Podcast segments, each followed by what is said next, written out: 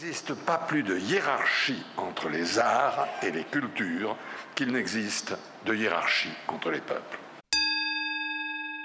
Au sommaire de la rubrique L'éveil, un petit point culture. On réfléchira sur l'émotion visuelle en se demandant si visite virtuelle et visite réelle constituent deux expériences contraires.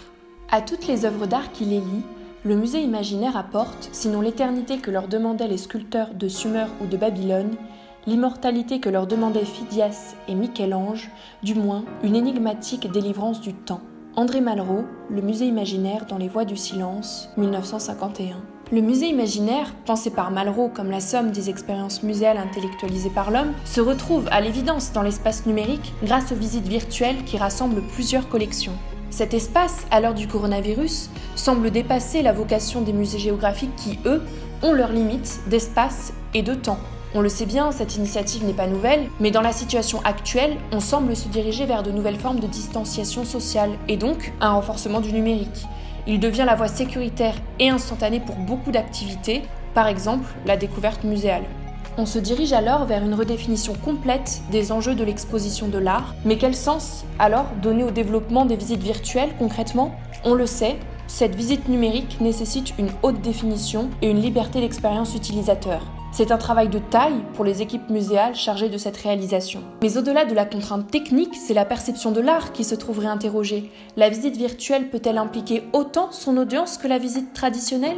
L'émotion ressentie n'est pas la même, on le voit dans les deux types de visites, car les intentions, le support et le message lui-même sont différents.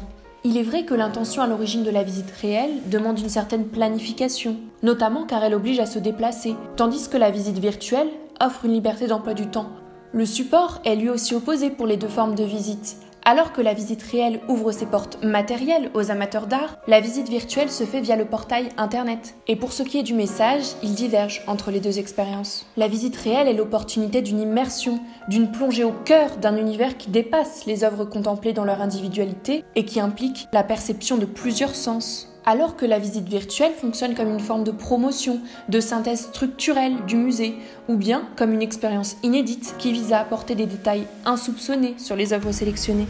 L'émotion visuelle lors d'une visite réelle, on l'obtient vraiment par immersion, et l'émotion que l'on ressent lors d'une visite virtuelle est obtenue par accentuation.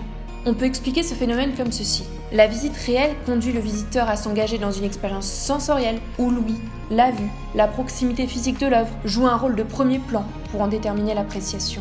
Alors que la visite virtuelle, ne pouvant se substituer à la réalité, se détermine par la production d'une valeur ajoutée. Par exemple, le musée du Louvre a mis en avant des visites en ligne 360 degrés, proposant des parcours d'exposition déterminés, dont celui des mythes fondateurs de nos civilisations. Le musée d'Orsay, de son côté, a créé les petits MO. Il s'agit d'un site pour faire découvrir les œuvres du musée aux enfants. Pour cela, il prend la forme d'une carte interactive où les tableaux sont mis en scène pour créer vraiment une unité virtuelle à travers des œuvres hétérogènes. Quant au château de Versailles, il a mis en place une véritable expérience de réalité virtuelle baptisée Vive Versailles qui nous propose une plongée au cœur du passé de la cour que seule une expérience numérique peut faire revivre. On dira alors que la visite virtuelle et la visite réelle sont deux expériences distinctes mais complémentaires, si bien qu'il serait malaisé pour l'une d'effacer l'autre, mais que les additionner pourrait faire émerger la réussite d'une expérience totale.